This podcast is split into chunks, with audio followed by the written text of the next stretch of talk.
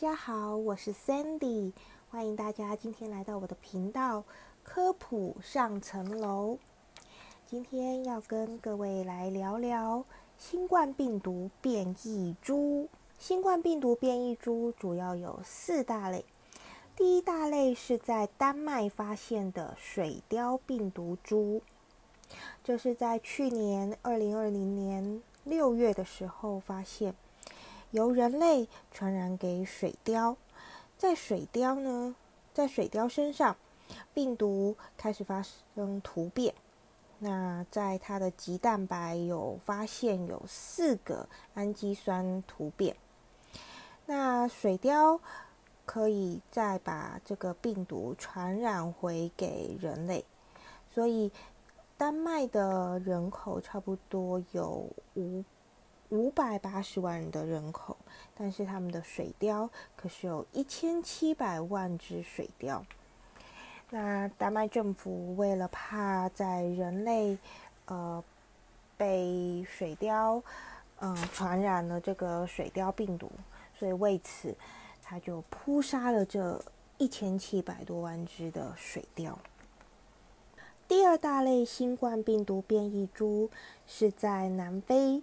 于二零二零年八月发现的五零一 YV2 病毒变异株 Five Zero One YV2，这株病毒株在棘蛋白上有八个变异点，所以它棘蛋白的电荷和形状都改变了，进而影响了和宿主细胞的结合能力。基本上。这个结合能力增加了，所以呢，也就增进了五十 percent 的高传染性。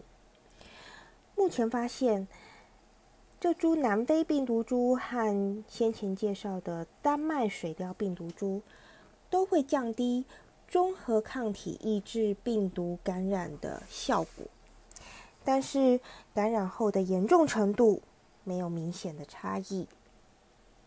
第三大类新冠病毒变异株是在英国发现的 B. 一一七病毒变异株 B. one seventeen。另外一株病毒变异株是 VUI 二零二零十二零一 VUI twenty twenty twelve zero one。这一株 VUI 病毒变异株。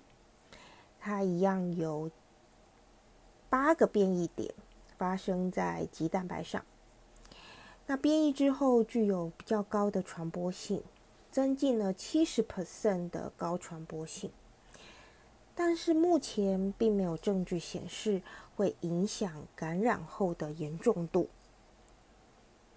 第四大类病毒变异株是在台湾。也有发现到的新冠病毒类型是 D 六一四 G 变异株 D six fourteen G。这一株变异株主要的变异位点是在棘蛋白 spike protein 上第六百一十四个氨基酸产生了突变，把 D aspartic acid 变成了 G。Glutamic acid。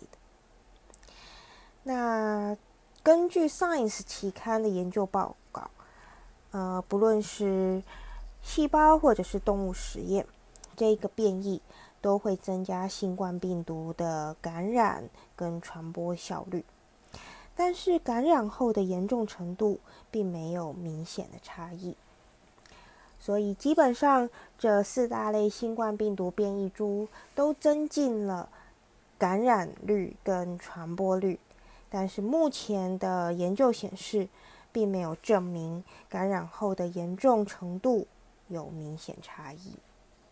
好啦，今天的科普上层楼有没有让你更了解现今的新冠病毒变异株呢？